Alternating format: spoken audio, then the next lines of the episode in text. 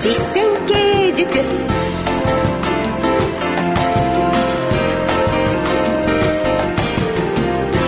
ご機嫌いかがですか？小山昇の実践経営塾進行の小野恵子です。そしてこの番組の塾長をご紹介いたしましょう。小山昇さんです。よろしくお願いいたします。よろしくお願いします。小山昇さんは株式会社武蔵野代表取締役社長でいらっしゃいまして経営コンサルティングの神様として経営者や企業向けに全国で数多くの講演そして執筆活動をなさっています。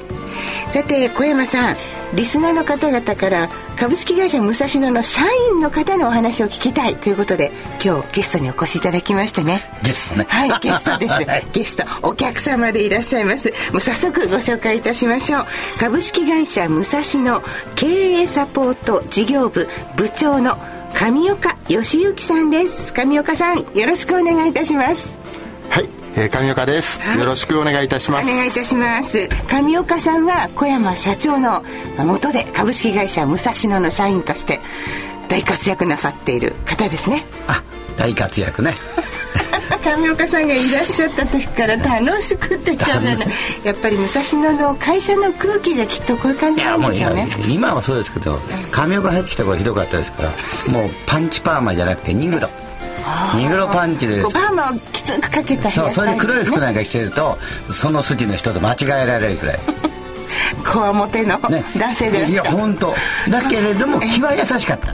えいや今とってもそういう雰囲気ではなくておおらかななんかこう頼れそうな男性の感じしますが上岡さん ありがとうございます。私とね。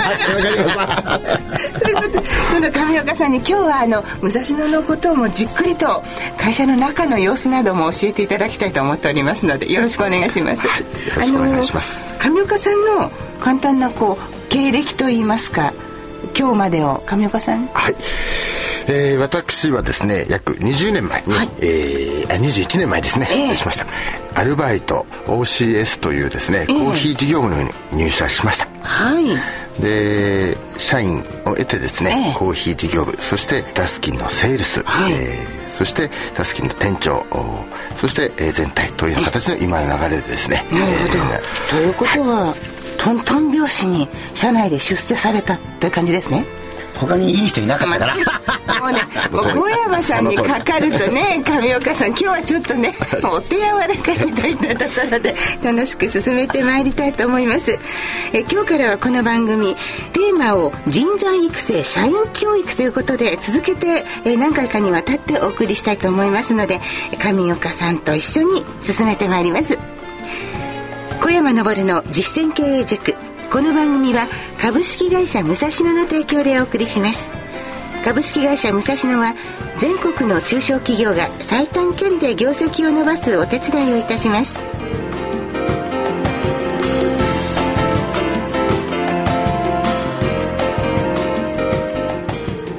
小山昇の実践経営塾。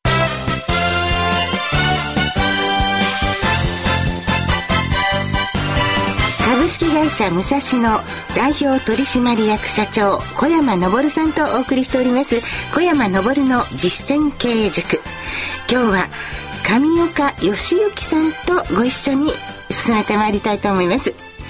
経営者をサポートするお話特に中小企業の経営者の皆様に役立てていただけるようなお話をお送りしております。さて、えー、8月頃にでしょうかリスナーの方ペンネームヒロさんからいただいたお便りに、えー、武蔵野の社員の方のお話を聞きたいというのがありました。そのメールをもう一度ご紹介しましょう。実際の従業員の方が出演していただき小山社長に対する本音をお聞きしたいと思います。私は武蔵野さんの従業員の方は少数精鋭集団だと確信しています。ということですが上岡さん早速、少数精鋭集団でいらっしゃいますか？なんか直接伺うのもおかしな話です。どんな感じなんでしょうか、えー、まあ、あの今はですね、はい、えー、そのような形だと思うんですけども、もう本当に私が入った頃はですね、21年前です、ね、21年前になります。えー、やさぐれ、また、こわもてというんでしょうかね、えー、そういう人たちが非常に多くてですね、同じ街を歩いてても皆さん避けていくような、また寄ってこないような、でまたあ一緒にセールスしてもですね、はい、お客様がびっくりしてしまう。というような集団でもございました。はい、え上岡さんもそのお一人だったんですか？仕事は下手ですけれども、うん、バイクの運転は上でした。もう夜中に大きな音を出した。大昔。ちょちょっとなんとなくこう、照れ笑いしながら上岡さんがおっしゃってますが、まあでもね、そういった方々が、ね、本当に成績をどんどん上げていらしたわけですよね。はい、そんな上岡さんのお話も含めて伺いたいんですが、まずは今日は採用というところに少し注目をしてお話進めていきたいんですが、小山さん、いい会社でも中小企業だとなかなかこう、いい人材を雇うのはすごく難しいと思うんですね。高学歴とかあるいは非常に優秀な人を採用するために、あの、いろいろと難題があるんですが、このあたりはどう解決したらいいか伺っていいですか？それは基本的に間違いないの。中小企業には、良い人来ない。当たり前じゃないですか。良い人は、もっと良い会社に行きたいと思ってる。えー、だからそれ、まあ基本的に間違い。はあ、だから私なんかはもう来ないと思ってますから。そうですか。はい。最初から諦めてます。はい、最初にそういうもう優秀だって人はもう来ないと思っちゃう。来ないんですえ、で、どうしたらいいですか？いや、ダメなの考えてる。小野さんも映画スターの人とね、えー、結婚したりとかってね、憧れでしょ、えー、思うのは自由だけども、向こうも選ぶ権利があります。なるほど。でもそれは、それと同じ。納得します。ということは、そこで大事になってくるのが人材を育てる。そうなんです。ということなんですね。はい、じゃあ今日はそこをどうやって育てればいいいのかということで、例えば人を育てようと思っても、今入社したらすぐ辞めちゃう。ひどい時には新入社員歓迎会をした途端にも来なくなっちゃったっていうことも割と聞くんですけれども、この定着率、辞めない人材採用するのはどうしたらいいんでしょうか？はい。じゃあ私の方からちょっとお話しさせていただいてもよろしいですかね。はい、えまずは、まあ、新人さん入った場合、とにかくその人の話を聞いてあげる。はい。そして、やることがわからないんで指示をしてあげる。はい。よく、あと構ってあげるということが、やっぱり重点として、特に新人さんに対しては意識してああ、ここが大事なんですよね。要するに、ね、みんな中小企業でいろんな会社辞めてくるのは、その会社が嫌で辞めてんじゃなくて、構ってくれないから。要するに、俺のことを分かってほしい。そういう面では、学生時代ね、はい、そういう悪いことばっかりやってて、よく構ってあげてたんで、上岡さんは気がつくんだよね。だから本当に昔の、やっとこう生かした世の中のお役立ちがしてなかったのは、今やっとお役立ちですよね。もうなかなか辛口ですね、小山さん。いつも、いつもの辛口でございます、ね。でもあの、社員を構うということは、どういうことですか？まあ具体的に自分がやってたのはどこしたりとか、一緒に一緒に仕事をする、はい、ええ、あとは一緒に食事をする。ああそういうこともありますね、はい、たまたままた上司が好きなんでお酒を飲みに行く、ね、なるほど。そういうはい、とにかく仕事だけじゃなく、ええ、いろんな形で構っていくというような。なるほどね、はい、それがまずやめないと。そして優秀な人材に育つ第一歩であるというところですね。なるほど。で、あの、上岡さん、入社当時をこう振り返って、そのあたりどうですか？当時のこう採用方法とか人材の育て方と、今は上岡さんご自身どう感じてらっしゃいます？はい。えっ、ー、と、私の採用時はですね、ええ、本当に、私の採用は本当にあの、アルバイトニュースを見て、え、履歴書も、電話も、はい、全部私じゃなくて、うちの兄が入ってですね、当日面接行くのもめんどくさいから、兄弟だから大丈夫だろうと。いうことで、いや、そらまずいだろって言って、致し方なく遅刻して面接行ったのが事実あります。そうなんですか、小山さん。ただ、今はですね、あの、そういうものは全くなく、順序、手順、沿ってですね、採用試験もしっかり、あるというような形になっております。今と昔は全然違うと。はい 上岡さん、面接に遅刻してこられたんですね。それいっぱいいますよ。でもそこでは怒らない。違う、その人でないと雇えない会社だった。いや、本当に分かってないんだから。そうですいや、そうなの。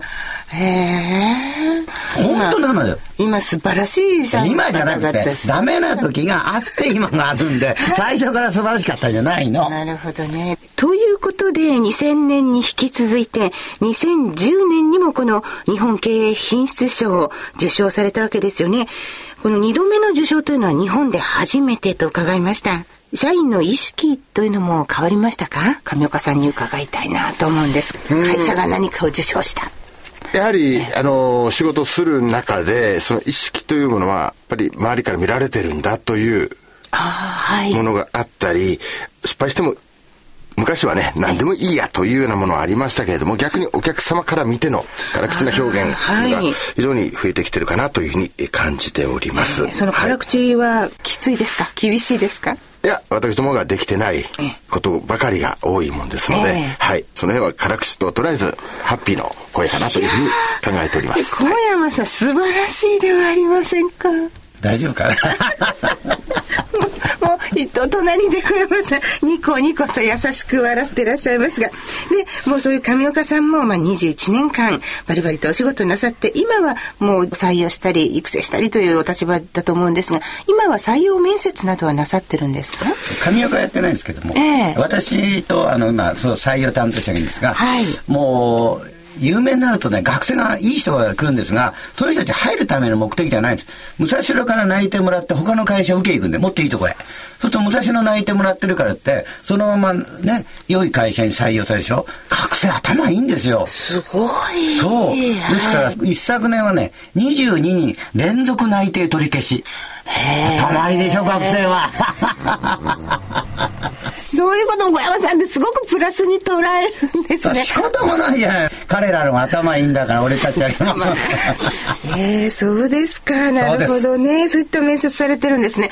今、どうですか？そういった採用ご覧になってて、神岡さん。そうですね。やはり、あの、以前、まあ私なんかやってた時と比較するとですね、えー、当然、あの、学生さんがよく会社の方に来ておりますので、えー、その辺で社員に対しての質問をね、えー、してきたり、必要以上に挨拶をしてきてるなっていうのが、昔はもう全然挨拶どころか、あの、目つきの悪い方が多かったもんですから、目が悪い方でしょうね。はい。はい。そんなイメージでございます。人材も変わってくるんですね。小山昇の実践経営塾。それでは小山さんに今日の一言をお願いいたします。武蔵野もダメな会社でしたから、誰でも来た人は、それで合格です。来たことが採用。はい。わかりました。小山さん、上岡さん、ありがとうございました。ラジオ日経の人気番組小山昇の実践経営塾の公開録音イベントを11月26日土曜日東京新宿明治安田生命ホールで開催。番組でおなじみ株式会社武蔵野小山昇社長の講演会のほかアドバイスで見事事業を成功させた社長さんたちが登場。小山昇です。当日は皆さんの質問に私が直接お答えします。お申し込みはラジオ日経のホームページまたはハガキで郵便番号107-8373小山昇の実践経営塾イベント係ファックスは0335839062まで11月18日金曜日締め切り300名様をご招待。小山昇の実践経営塾。さて小山さんあの最後にあの一言採用する時特に中途採用の時のアドバイスもいただいてよろしいですか？中途採用の時はもう遊んでて面白いかどうかだね。それだけ。遊んでて？そう仕事はどうでもいいね入ってから教えればいいじゃないですか。わかりました、はい、そしてゲストにお越しいただきました株式会社武蔵野社員の上岡さん。いかがでしたか？今日ラジオ初出演ということですよね。はい。初の出演ということで非常に緊張しておりましたが楽しく会話させていただきまして、本当にありがとうございましたあのよろしければ次回もお願いしてよろしいですか、はい、まだまだ伺いたいことがたくさんございますので株式会社武蔵野経営サポート事業部部長の上岡義行さんにお越しいただきました。そして来週もぜひお願いいたします。株式会社武蔵野代表取締役社長小山昇さんとお送りしてまいりました。小山さんありがとうございました。ありがとうございます。ありがとうございました。お相手は小野恵子でした小山昇の実践経営塾。この番組は株式会社武蔵野の提供でお送りしました。ではまた来週。